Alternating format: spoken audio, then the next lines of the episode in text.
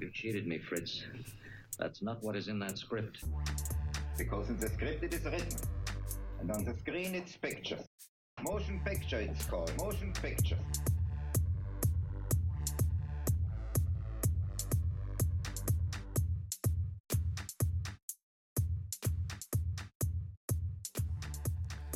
Herzlich willkommen zum dritten Podcast der Reihe Zukunft deutscher Film. Diesmal unter dem Titel Der Virus von rechts außen.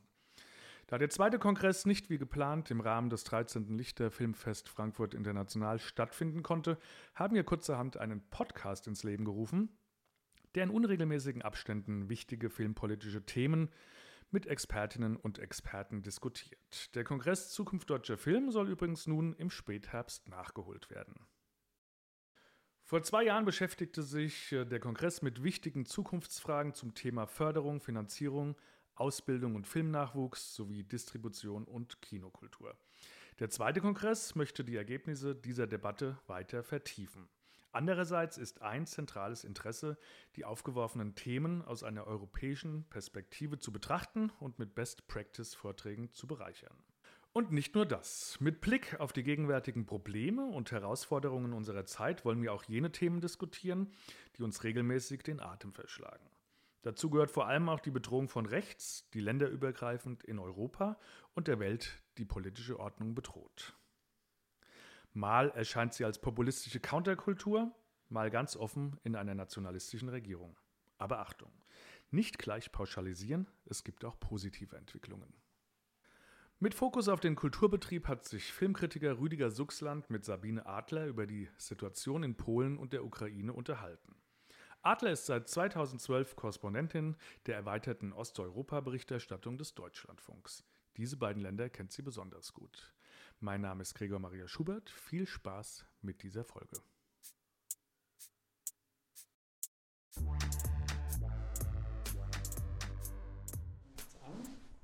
Und ich freue mich sehr, Sabine Adler zu begrüßen zu unserem Gespräch für das Lichter Filmfestival. Wir sprechen über Osteuropa, vor allem über die Ukraine und über Polen und äh, über Rechtspopulismus, Rechtsextremismus. Da müssen wir gleich ein bisschen über die Begriffe sprechen. Aber was mich auch äh, zu Anfang gleich mal interessiert, Sie als Korrespondentin, Sie haben natürlich eine Erfahrung, können auch vergleichen zwischen verschiedenen Ländern wie Kulturpolitik überhaupt aussieht in diesen Ländern. Was heißt da Kulturpolitik? Weil wir gehen immer von einem bundesdeutschen Begriff aus, der sicher ganz anders ist. Der ist ganz anders und ähm, ich würde jetzt mal zwei Länder rausgreifen. Zum Beispiel in Polen hat sich das extrem gewandelt. Polen erlebt wirklich gerade staatliche Kulturpolitik, die extrem unangenehm ist, die extrem polarisiert, die die Hälfte der Gesellschaft ausschließt, die Regisseure, Theaterdirektoren, Filmdirektoren von den Posten einfach wegputzt und nur noch eine Lesart zulässt, die äh, ist immer überschrieben mit Patriotismus, einer sehr seltsamen Vaterlandsliebe, die nämlich eigentlich meint unkritische Vaterlandsliebe und unkritisches Verhältnis zur polnischen Geschichte. Und das wird in allen möglichen Bereichen durchgezogen. Also Theater hatte ich schon gesagt, Film habe ich schon gesagt. Ganz, ganz augenfällig war es mit einem wirklich großen Skandal und einer äh, Chutzpe, die da an den Tag gelegt wurde bei dem Museum Zweiter Weltkrieg in Danzig in Gdansk. Mhm. Das war ein echter Krimi, der abgelaufen ist. Also wurde richtig mit Schmutz geworfen auf diesen damaligen Direktor, der sich gewehrt hat, der sich immer noch wehrt, der eine wunderbare Idee und wunderbare Ausstellung zustande gebracht hat, nämlich zu sagen, der Zweite Weltkrieg ist nicht nur wie die Polen, diese heutige polnische Regierung das sieht, ein äh, Ereignis, das Polen als Nation zu unglaublichen Opfern getrieben hat, sondern es bettet sich eben ein, wie der Name ja schon sagt, in Europa, in der Welt war es ein herausragendes Ereignis und diese Verstrickung, wie andere Länder eben auch gelitten haben. Das ist eine Lesart, die die jetzige polnische Regierung nicht möchte, die ich extrem problematisch finde, weil sie etwas künstlich verengt, was natürlich die Diskussion in den letzten Jahrzehnten doch endlich mal erweitert hat.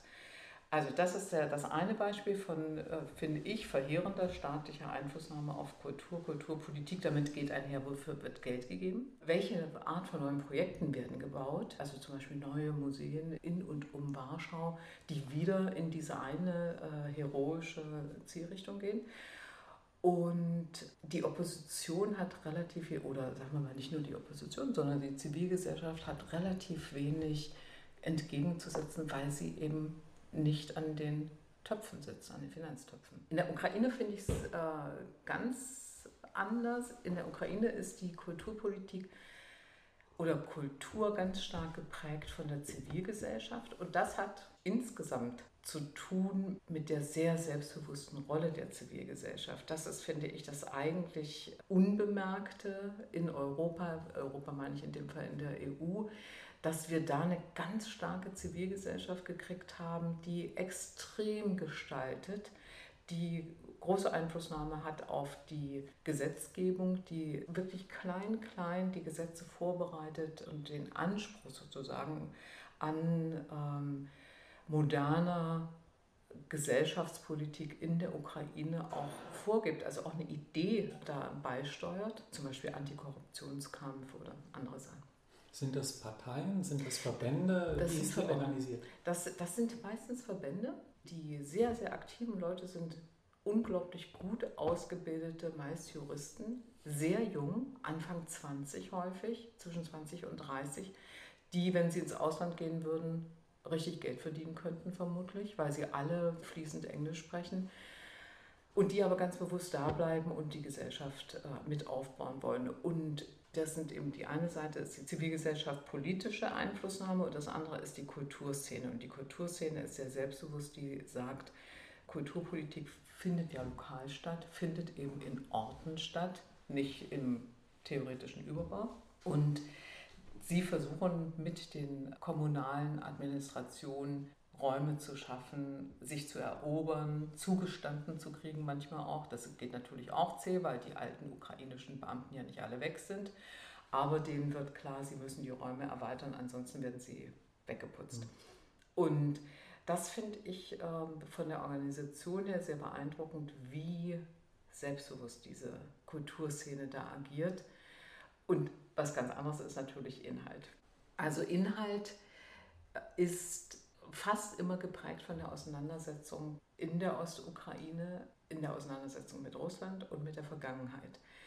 Und man hat also so eine Kriegskultur, würde ich fast äh, sagen. Es ist immer ein sich behaupten, wir schaffen das, trotzdem Krieg ist. Wir schaffen das, obwohl wir im Belagerungszustand sind. Wir schaffen das, obwohl es im Osten einen großen Feind gibt, der uns nur Schlechtes wünscht. Das ist immer so eine Definition und die Auseinandersetzung mit dem großen Feind Russland. Nicht immer natürlich, aber so in der Gesamtwahrnehmung würde ich schon sagen, hat es ganz, ganz viel damit zu tun. Es ist weniger individuelle Befindlichkeit. Mhm, klar.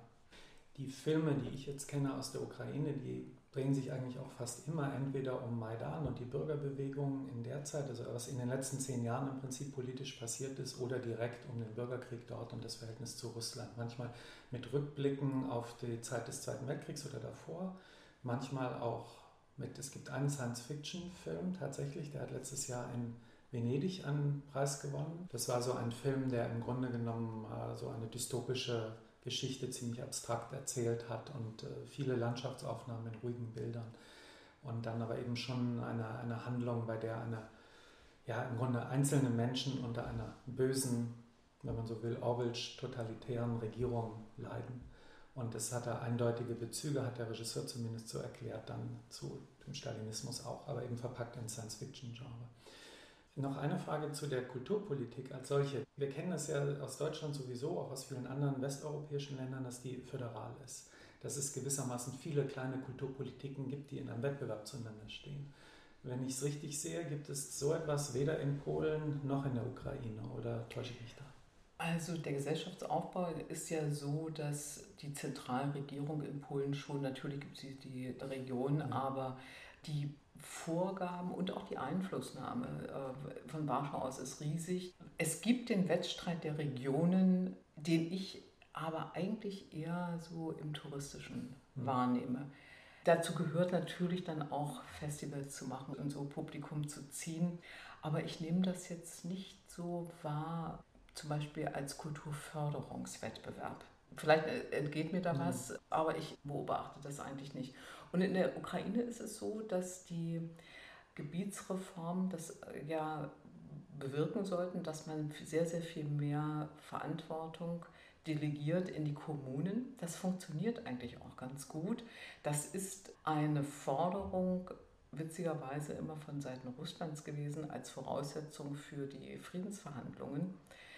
Und dann hat diese administrative Reform stattgefunden und in Moskau interessiert das keinen Menschen.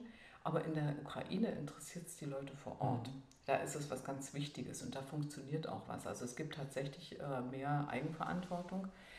Die wird nicht nur positiv gesehen, weil Eigenverantwortung immer in der Ukraine mit dem riesigen Korruptionsproblem heißt, da guckt man vielleicht noch weniger hin bei Korruption, da können die noch weniger beobachtet werden. Die Befürworter dieser kommunalen Selbstverwaltung äh, sagen was ganz anderes. Die sagen, die Korruption kam meistens von oben.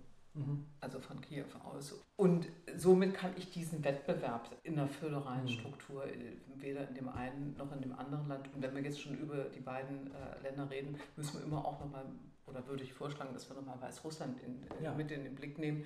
Da ist es so, da denkt man, da geht gar nichts. Da ist Lukaschenko seit über 20 Jahren und da passiert sowieso nichts. Und das wäre natürlich zu einfach, weil da doch eine Menge passiert.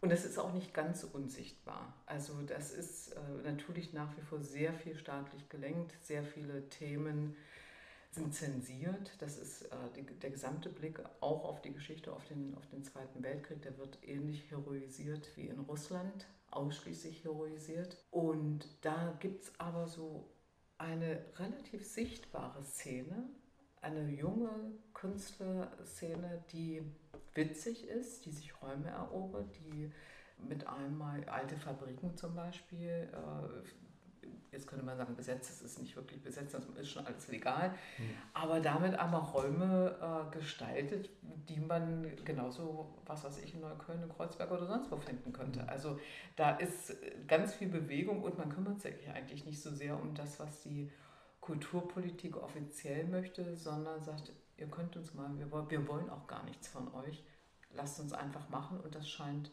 mhm. zumindest zum Teil möglich zu sein. Also zum einen haben wir ja in manchen dieser Länder auch starke Minderheiten. Also wir haben in der Ukraine eine starke russischsprachige und auch ethnisch russische Minderheit. Ich glaube auch eine polnische nach wie vor. Ungarische. Und genau, und dann müsste man äh, aufs Baltikum sicher auch mal schauen, wo es ebenfalls, ich weiß nicht, wie weit Sie darüber was sagen kann, aber wo es ebenfalls stärkere russische Bevölkerungsgruppen gibt. Und das ist ja auch eine sprachpolitische Frage.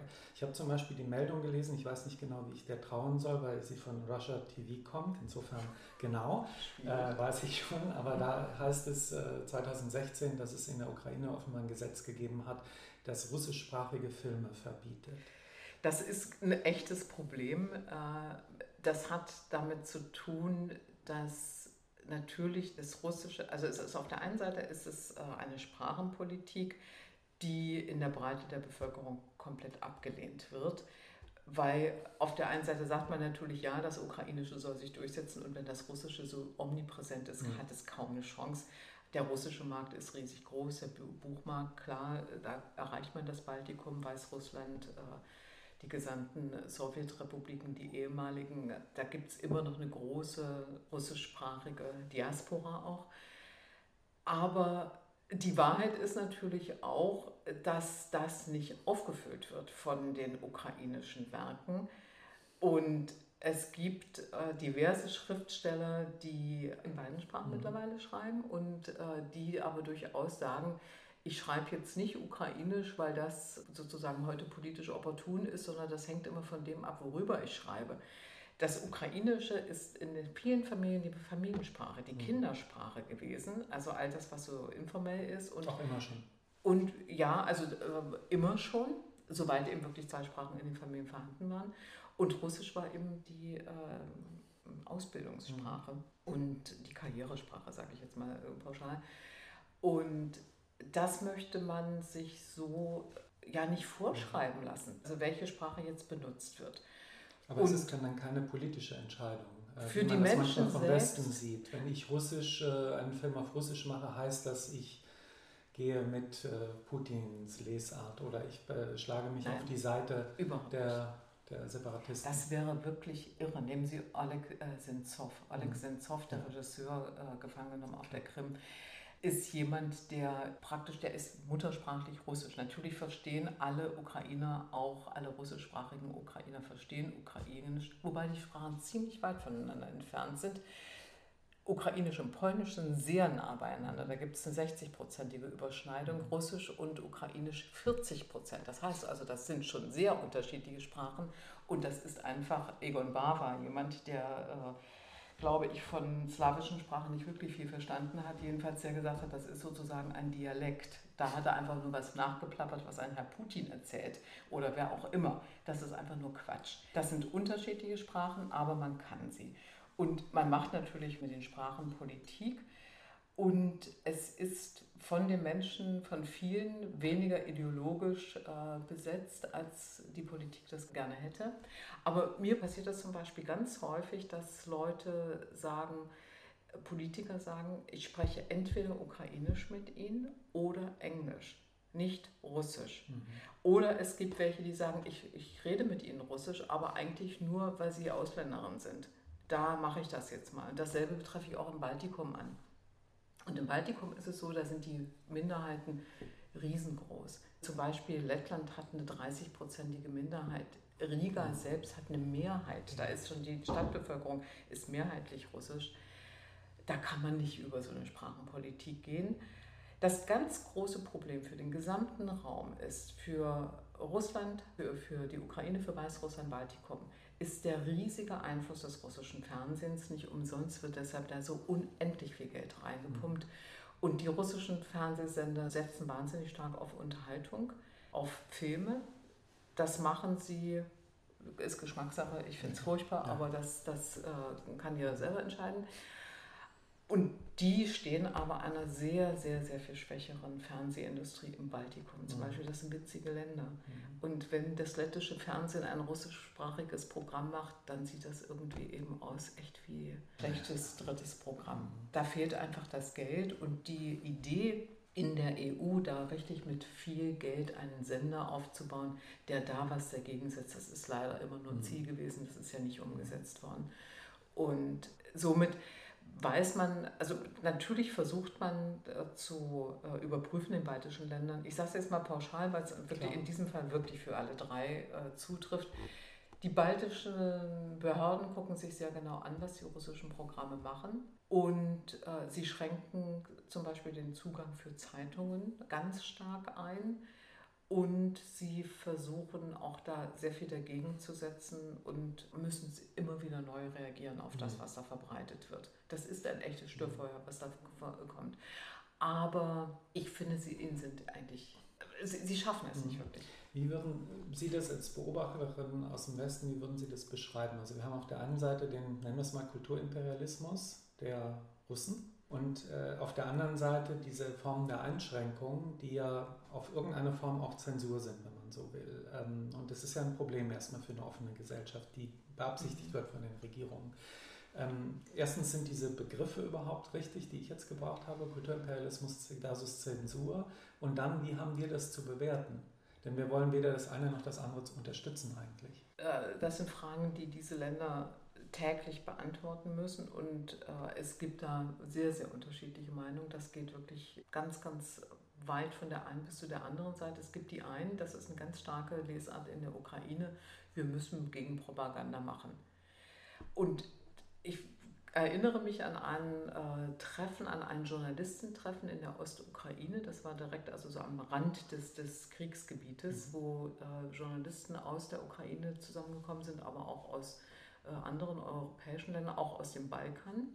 Was interessant war, weil die ja auch diese Kriegserfahrung hatten. Also man hat sich da wahnsinnig gestritten, ob das richtig ist, Gegenpropaganda zu machen. Ob dieser Begriff, dass die Feder zur Waffe wird, ob das stimmt.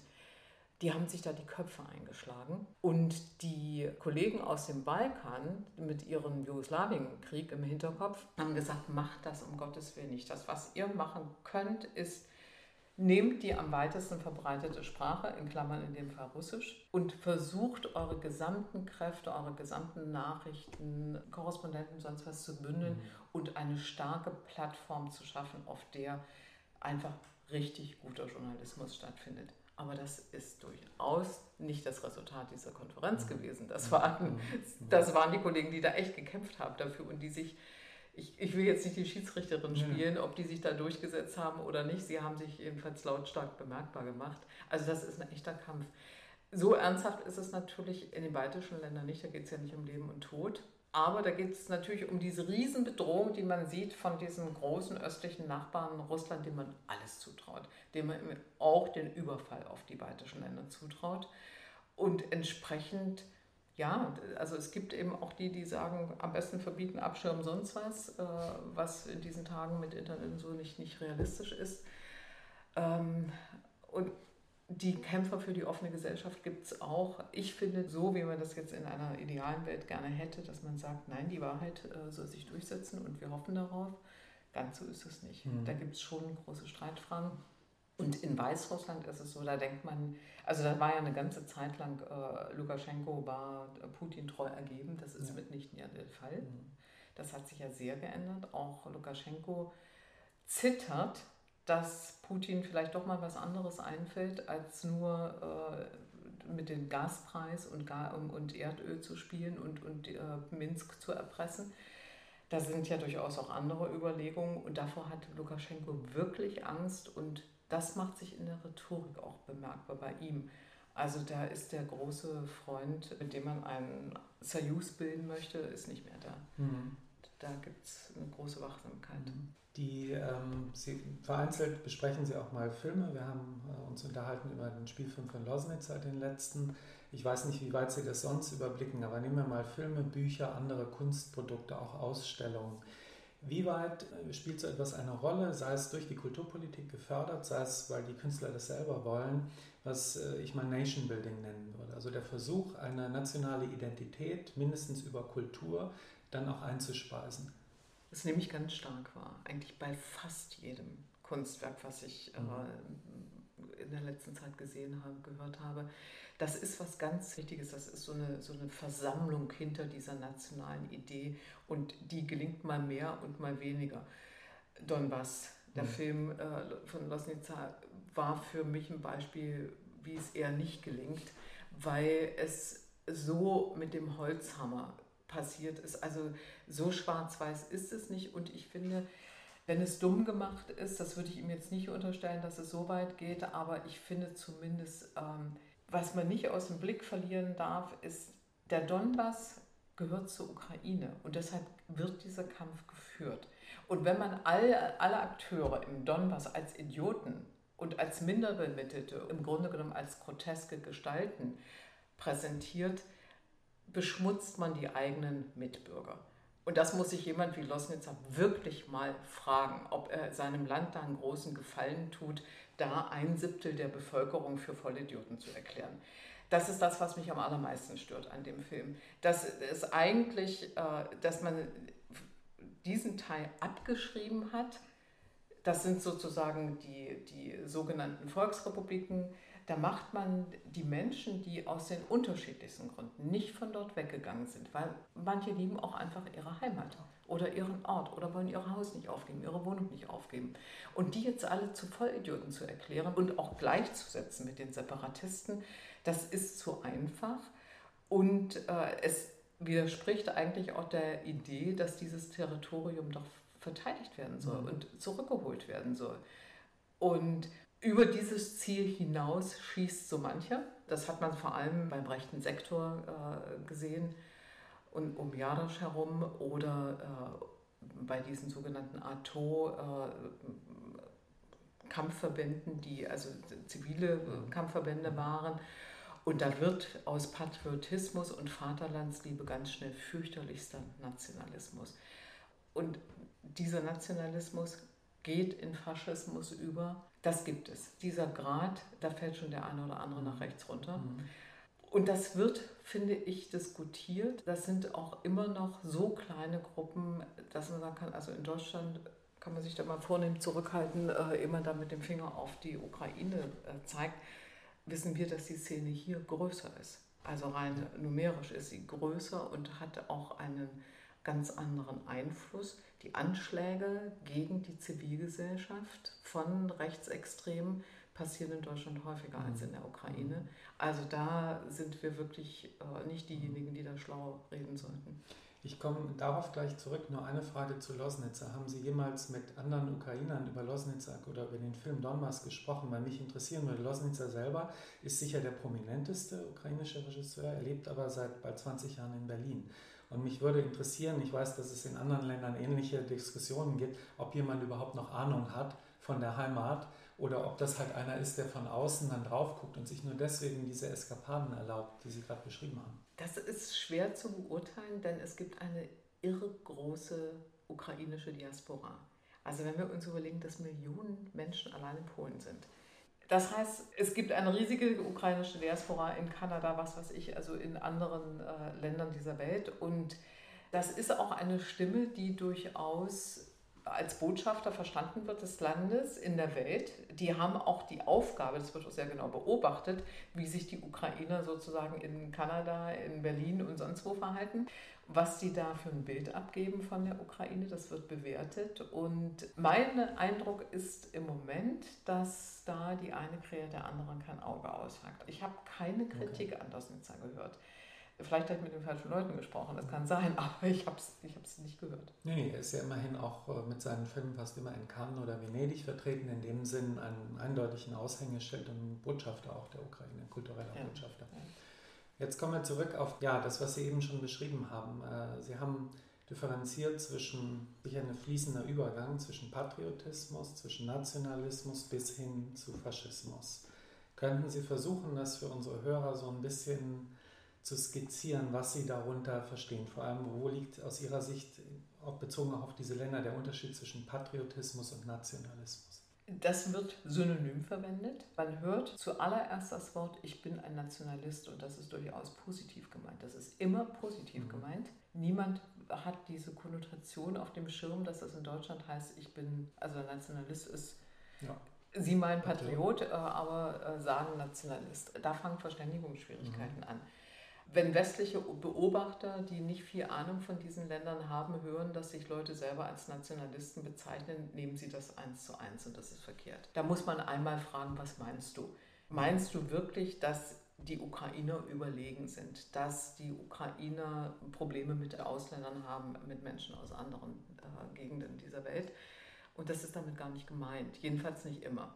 Und dann gibt es aber natürlich doch die Nationalisten und die rechtsextrem und Nationalist und rechtsextrem ist auch nochmal eine Abstufung. Ich kann natürlich nicht jeden, der meint, mit einer Idee, die aber nicht mit Gewalt ideell oder materiell Leuten Schaden zufügt oder Leute beschränkt, kann ich ja nicht als rechtsextrem bezeichnen. Das, dann ist es immer noch Nationalist. Also die Sympathien halten sich natürlich in Grenzen dafür. Aber ich finde, man kann jetzt nicht sagen, was zum Beispiel zu Zeiten äh, der Demonstration auf dem Maidan 2013, 2014 geschehen ist, hauptsächlich von russischer Seite, dass dort nur Faschisten auf dem Maidan sind. Ich würde sagen, da waren auch Faschisten auf dem Maidan, aber ich vermute, das waren 100. Und tatsächlich demonstriert haben bis zu einer halben Million Menschen an, in den absoluten Spitzenzeiten. In den Filmen sieht man immer mindestens zwei Flaggen, nämlich einmal die blau-gelbe, ukrainische, und dann sehen wir aber auch eine schwarz-rote oder schwarz-rote. Schwarz-rote, schwarz genau. Das ist dann die faschistische, richtig? Das ist die faschistische. Ja, genau. Und die hat man da gesehen. Die hat man oft gesehen. Ja. Und ich habe mit diesen Leuten gesprochen und habe wissen wollen, wie seht ihr eigentlich, äh, euch eigentlich, habt ihr überhaupt nicht auf dem Schirm, wie problematisch ihr, eure Haltung, vor allem das Verhältnis zur Kollaboration, äh, zu dem Antisemitismus, zur Gewalt im Zweiten Weltkrieg und in dieser Zwischenkriegszeit, vor allem zwischen Ersten und Zweiten Weltkrieg, gesehen wird. Und es war nicht nur einer, der gesagt hat, ich trage diese Fahne, weil ich ein Nationalist bin. Mhm. Und im Verständnis von Patriot, ich will das jetzt nicht abschwächen, aber da muss man genau fragen, die haben das zum Teil selber nicht auf dem Schirm. Andere haben es sehr wohl auf dem Schirm. Die haben das sehr wohl auf dem Schirm. Und das finde ich, ja, der Gradmesser ist der allerwichtigste, wenn wir das zurückkommen, Rechtsextremismus oder Rechtsextreme und Nationalisten ist Gewalt. Die gibt es. Es gab äh, durchaus Beispiele von Rechtsextremisten, die zum Beispiel in Radiosender eingebrochen sind und Moderator ja. zusammengeschlagen haben. Das gab es, aber das war ein einziger Fall in dieser ganzen mhm. Zeit. Aber den gab es. Na klar. Es gibt ja jetzt, äh, wenn wir versuchen, Gewalt zu beschreiben, gibt es ja neben der körperlichen Gewalt, die Sie gerade genannt haben, und Waffe und Terror, gibt es auch eine Gewalt gegen Sachen. Und dann gibt es natürlich sowas wie, was ich mal legislative Gewalt nenne. Also dort, wo die Leute an der Macht sind, dass sie dann, schauen wir Erdogan an in der Türkei, ich glaube Orban kann man auch beobachten in Ungarn, wo dann einfach Bürgerrechte außer Kraft gesetzt werden, dauerhaft, wo Pressefreiheit beschnitten wird, wo es einen extremen sozialen Druck auf bestimmte Teile der Gesellschaft gibt und so etwas. Das könnte man, glaube ich, schon auch als Gewalt genau beschreiben. Genau. Und von diesen Anzeichen erkenne ich kein einziges in der Ukraine mhm. zum Beispiel. Mhm. Da wäre ich in Polen schon nicht mehr so sicher. Das wollte ich drauf kommen. Wie ist ja. von Polen, genau. Also die Beschränkungen in Polen sind ja weitaus größer. Diese Einflussnahme auf Justiz ist weitaus größer, weil sie entschieden ist. In Polen gibt es eine Regierungsmehrheit, die dieses durchsetzt, durchzieht. Die streben das nicht an, die erklären das nicht, sondern sie setzen es durch. Mhm. In der Ukraine ist dieser Kampf ein immerwährender Kampf. Ich kann aber nicht erkennen, dass in der Ukraine tatsächlich etwas in Richtung Beschränkung von Pressefreiheit, von Meinungsfreiheit, von Behinderung der Justiz, äh, da sieht es anders aus. Mhm. Ja, das ist das schwierigste Feld überhaupt. Und das hat weniger etwas mit demokratischen Rechten zu tun, als vielmehr der Schutz derjenigen, die korrupt sind und ihre Macht einfach nutzen. Es gibt immer wieder eine ganz starke Gegenbewegung, die kommt auch aus dem Westen, die kommt auch aus der Europäischen Union, das wird sehr genau kontrolliert, aber die Ukraine schafft es im Moment mhm. nicht, da wirklich ähm, ein Justizwesen mhm. so auf die Beine zu stellen, dass es diesen Kampf gegen die Korruption aufnehmen kann. Aber dann muss man nochmal zurückkommen in der Ukraine, der nachgesagt wird, dass sie faschistisch ist. Die großen Gegner tun das. Ist ein jüdischer Präsident an der Macht. Dieser jüdische Präsident ist nun alles andere als ein Präsident, wie man ihn sich malen würde, das ganz sicherlich nicht. Und wir wissen immer noch nicht, was er wirklich will, wer wirklich hinter ihm steht. Der Oligarch Kolomoisky ist derjenige, der ihn mit der Serie, mit der Fernsehserie an die Macht gebracht hat. Ja, wir sprechen von Zelensky. Wir, von, wir, sorry, wir sprechen von Zelensky und, ähm, und von einem wirklich sehr, sehr finanzkräftigen Oligarchen Igor Kolomoisky der äh, als durch und durch korrupt beschrieben wird und äh, jemand ist, der vor allem den Zugriff auf die Macht haben möchte, um seine Privatbank wieder zurückzukriegen, also sich wirtschaftliche Vorteile so wie in alten Zeiten wieder zu sichern. Mhm. Und man kann aber jetzt nicht sagen, dass Zelensky derjenige ist, der das auch tatsächlich ermöglicht. Oder dass er ein Freund von Wladimir Putin, dem genau. russischen Präsidenten, ist. Auch das ist nicht ausgemacht. Bis jetzt gibt es keine Anzeichen mhm. dafür. Und dann finde ich, muss man mit Vorverurteilungen wirklich sehr, mhm. sehr vorsichtig sein. Ich kann das in der Ukraine nicht sehen, dass, dass es irgendeinen Anlass gibt, also rein von der Gesetzgebung her Meinungsfreiheit einzuschränken, Medienfreiheit einzuschränken. Aber die ganz große Krux in der Ukraine mit der Medienfreiheit besteht darin, dass Medien immer irgendeinem und in Klammern glücklicherweise sehr vielen verschiedenen Oligarchen mhm. gehört. Und somit kommt irgendwie eine Vielfalt zustande, die jetzt aber natürlich auch nicht ideal ist. Es scheint aber, so wie Sie das beschreiben, äh, der Unterschied vielleicht zu sein, dass in der Ukraine, auch wenn vor Zelensky die Regierung, dass es da vor allem um Macht und Geld geht, und weniger um eine Agenda, die meinetwegen dann nationalistisch ist. In Polen geht es mehr auch um so eine Agenda. Ganz genau. In Polen geht es sehr viel weniger um Geld, sondern tatsächlich um Ideologie. Das ist das Erstaunliche, dass mhm. ein EU-Land sich leistet, eine solche Ideologie ähnlich wie äh, in Ungarn durchzuziehen und dabei sich so schnell denjenigen annähert, die eigentlich als große Feinde ausgemacht werden. Also in Polen äh, ja. ganz speziell Russland und, und, und Putin. Mhm. Wie würden Sie für Polen, für die Ukraine, vielleicht auch für Baltikum äh, die Rolle von Rechtsextremismus und auch Rechtspopulismus, falls das zwei verschiedene Dinge sind, wie würden Sie das beschreiben? Wie wichtig sind die? Wie einflussreich sind sie? Kann man die Regierung in Polen rechtspopulistisch nennen und rechtsextremistisch? Oder wo kann man das?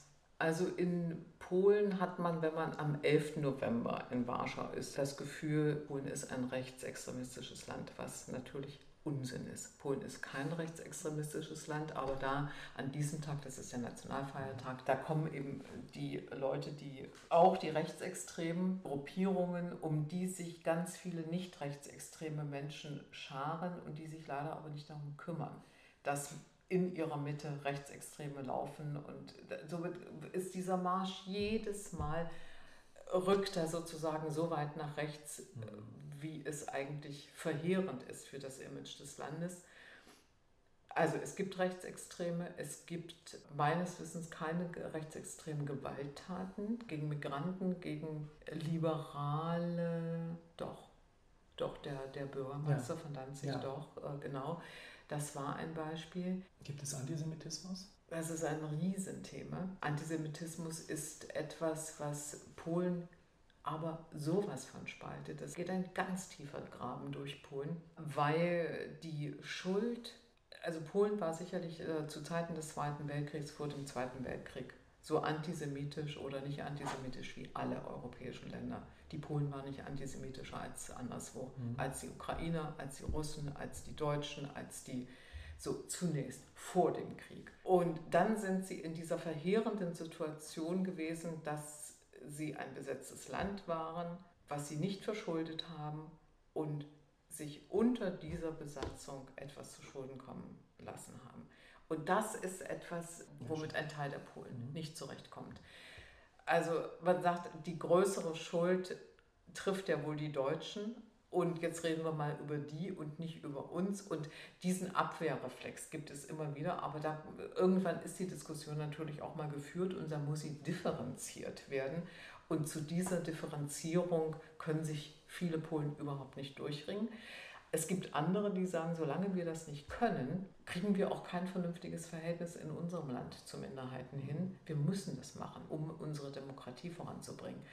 In den baltischen Ländern gibt es Rechtsextremismus auch. Das kann man auch wieder sehen. Zum Beispiel, wie der 7. Mai begangen wird. In, entweder als Tag des Sieges mhm. oder als Niederlage. Das wird in Riga führt das immer wieder zu größten Auseinandersetzungen, weil Tag der Niederlage, ja. Das gibt Leute, die das als Tag der Niederlage, weil sie da endgültig unterworfen waren oder die Freiheit verloren haben. Oder? Für die Balten war das ja kein Tag der Befreiung, der 8. Mai, sondern das war ja der Tag der fortgesetzten sowjetischen Besatzung. Und das ist etwas, was man ihrer Meinung nach überhaupt nicht feiern kann und deshalb schon gar keine Aufmärsche organisiert. Und es gibt aber die unverdrossenen äh, sowjetischen, entweder Veteranen oder schon, schon äh, nachfolgende Generationen der Veteranen, die das eben noch zelebrieren. Und das sorgt in Riga Jahr für Jahr für wirklich viel mhm. Aufregung, weil man äh, sagt, diese Lesart machen wir uns nicht zu eigen. Mhm, das, das geht nicht. Mhm. Wenn Sie jetzt mal auf Deutschland schauen, auf die AfD insbesondere und auch auf so, nennen wir es mal Gruppenbewegungen wie Pegida im weitesten Sinn, das sind ja auch so lose Netzwerke. Es geht von den Schlägern und den richtigen Neonazis äh, bis hin zu, nennen wir es mal Salonfaschisten, wenn wir so an den Antaios Verlag, an Schnellroder und so etwas denken. Und dazwischen ist dann als parlamentarischer Arm aus meinem Empfinden die AfD. Wenn Sie das vergleichen mit dem, was Ihnen in diesen verschiedenen Ländern, über die wir gesprochen haben, begegnet. Wie haben wir unsere Gruppen im, in Deutschland einzuschätzen? Aus Ihrer Sicht gibt es da Ähnlichkeiten, gibt es Nähen, gibt es vielleicht auch Netzwerke zwischen denen? Ja, also mir ist das jetzt untergekommen äh, bei der Recherche über die rechtsextreme Szene in Deutschland. Da geht es also ganz speziell um einen Aussteiger, der beschreibt, wie vernetzt er in der Szene von Blood and Honor war. Mhm der für die Texte übersetzt hat und äh, da ganz munter in äh, ECR-Chatrooms verbunden war mit Leuten aus der Ukraine, äh, also aus äh, Osteuropa, aber auch Südosteuropa, Serbien ja, und so weiter. Also die sind äh, alle äh, vernetzt. Ich finde, die Sichtbarkeit von den Rechtsextremen in Deutschland wird immer noch unterschätzt. Also diese Unterwanderung zum Beispiel von Behörden Mhm. Was ich ganz problematisch finde, ist, was wir überhaupt nicht in Deutschland auf dem Schirm haben oder nicht überhaupt nicht, aber doch zu wenig sind Frauen in der rechtsextremen mhm. Szene. Mhm. Frauen, die ähm, wer weiß welche Plätze besetzen, die Behörden unterwandern, die als Anwältinnen arbeiten. Also so, mhm. wir, wir sind nicht diejenigen, die irgendwelchen Ländern irgendwelche Lektionen erteilen sollen. Es gibt, finde ich, eine sehr, also nicht finde ich, sondern es gibt eine sehr große nicht besonders sichtbare rechtsextreme Szene in Deutschland, wenn man anfängt, sich damit auseinanderzusetzen, die kann ich so in den anderen Ländern nicht sehen. Mhm. Also die sind jedenfalls nicht aufgeflogen, zum Beispiel wie NSU wegen einer Serie von Anschlägen, von Morden. Dass die ihre Ideen und Ideologien da weiter zusammen fantasieren, das ist unbenommen. Die wirklichen Salonrechten haben es in der Ukraine nicht ins Parlament geschafft. Also der rechte Sektor ist nicht gewählt worden, weder bei der einen Parlamentswahl noch bei der anderen. Die hatten, äh, sind eben über die Hürde nicht hinausgekommen, 1,5 Prozent. Mhm. Und dann ein Land als faschistisch zu bezeichnen, das ist schon echt abenteuerlich. Mhm. Und in Polen, da ist es so, da gibt es klar Rechtsextreme, die, die den Ton angeben im Land, sind Rechtspopulisten. Und das ist der große Unterschied zu Deutschland. Also ich würde jetzt der AfD nicht so viel Einfluss äh, zugestehen, dass sie den Ton angeben. Jetzt in dieser Corona-Situation ist es ja nochmal anders, äh, glücklicherweise, aber es wird sich vermutlich wieder ändern irgendwann. Aber in Polen sind es eben Rechtspopulisten, die da die äh, Möglichkeit tatsächlich haben zu entscheiden und nicht nur was zu fordern. Mhm. Sie haben ja im Vorgespräch gesagt, dass Sie finden, dass der Westen, insbesondere bezogen auf die Ukraine, massive Fehler gemacht hat, in dem Sinn, dass wir viel zu sehr auf die russische Propaganda eingehen und übernehmen die Stereotypen, die wir von denen hören, also eben die Ukraine pauschal als faschistisch mitunter zu denunzieren. Vielleicht können Sie das nochmal ein bisschen beschreiben. Und insbesondere würde mich auch dazu Ihre Ansicht interessieren, man sagt oft, dass in Deutschland die Nachsicht gegenüber Russland viel größer sei als in den allermeisten anderen Ländern. Dass wir also aus welchen Gründen auch immer besonders pro-russisch sind und da ganz merkwürdige ja, Sympathien oder Nachsichtigkeiten haben. Mhm. Das resultiert meiner Meinung nach aus dem Schuldempfinden aus dem Zweiten Weltkrieg. Man setzt, oder setzt in Deutschland häufig die Sowjetunion mit Russland gleich oder Russland mit der mhm. Sowjetunion. Mhm. Und wenn man sich den Kriegsverlauf anguckt, dann äh, kann man eigentlich sehen, dass die allergrößten Verluste in Ländern wie Polen, Weißrussland und der Ukraine, auch dem Baltikum, äh, gewesen sind. Das soll jetzt nicht mindern, dass auf dem heute russischen Territorium auch Kriegsverbrechen stattgefunden haben und große Verluste. Aber im Kriegsverlauf, in dem Geschehen, weiß man, dass es den Holocaust durch Kugeln in der Ukraine gab, nicht in Russland und in Weißrussland. Das heißt, das Schuldbewusstsein nur zu erstrecken auf das heutige Russland ist geradezu geschichtsvergessen. Und das könnte man eigentlich besser wissen, wenn man sich das mal vergegenwärtigt. Es ist auch jemand wie, äh, ich will jetzt nicht nur Egon Bahr äh, nennen, aber der, der scheint mir so symptomatisch dafür zu stehen. Das ist also jemand, der Verfechter der Ostpolitik, der so auf dieses System zugegangen ist und der einfach überhaupt keinen klaren Blick für geschichtliche Abläufe und für wahre Verhältnisse hat und auch nicht leider nicht bereit war, sich damit anzufreunden und mal fehlendes Wissen aufzufüllen. Und das werfe ich immer noch vielen Politikern vor äh, und auch vor allem vielen Wirtschaftsleuten, Wirtschaftspolitikern, aber auch Unternehmern, äh, da mal so ein Auge zuzudrücken und zu sagen, äh, ja, wir müssen das machen, wir russlandfreundlich sind wir, weil wir da auch wieder was mhm. gut zu machen haben.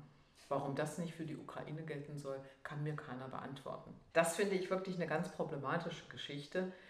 Und das, was passiert ist 2013, war in mehrfacher Hinsicht etwas ganz äh, Ungewöhnliches.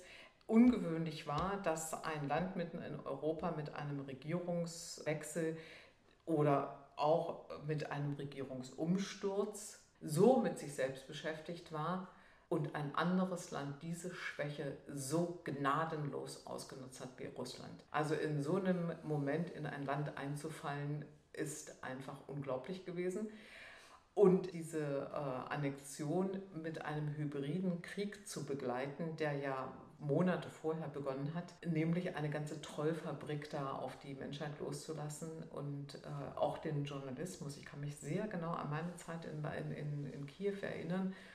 Journalismus war nie so schwer wie zu dieser Zeit, weil unglaublich viele sehr unterschiedliche Informationen von allen Seiten kamen. Man kaum sortieren konnte, womit man es vor Ort zu tun hatte. Und man überhaupt nicht mehr wusste, welche Information ist jetzt wahr, wie kann ich sie prüfen, kann ich sie überhaupt mhm. prüfen. Oft konnte ich sie nicht prüfen. Das war diese eine. Und dann aber die Reaktion auf die Berichterstattung. Also Beschaffen von Informationen, Prüfen von Informationen hat eine Zeit in Anspruch genommen, wie noch nie irgendwo anders in meinem Korrespondentenleben.